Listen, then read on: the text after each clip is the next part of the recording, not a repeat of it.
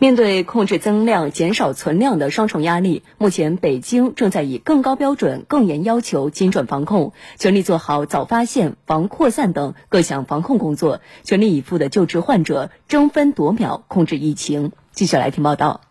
北京市以战时机制科学调配力量，提高核酸检测能力，扩大检测范围，按照市级统筹、属地负责、突出重点，分批实施裁检分离。安全有序原则，应检尽检、愿检尽检。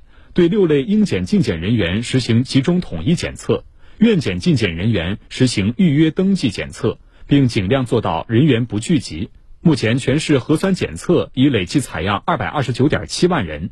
啊，本来我们来的时候还有点担心，看到他们每测完一个啊，手套也都换掉，我们一个非常安心，一个放心。从六月十五号晚开始。北京市大兴区采取敲门行动、电话通知等多种形式，督促责任单位完成环境消杀工作，要求所有相关从业人员进行核酸检测，确保采样、消杀、检测无死角、全覆盖。通过咱们的消杀，都能达到百分之九十九的细菌达到了灭活。此外，十八号起，公共交通运营企业按照地面公交满载率不超过百分之九十。轨道交通满载率不超过百分之八十的标准控制客流，启动疏导限流措施，确保运营秩序。十九号起，北京市所有省际客运站运营的省际客运班线全部停运。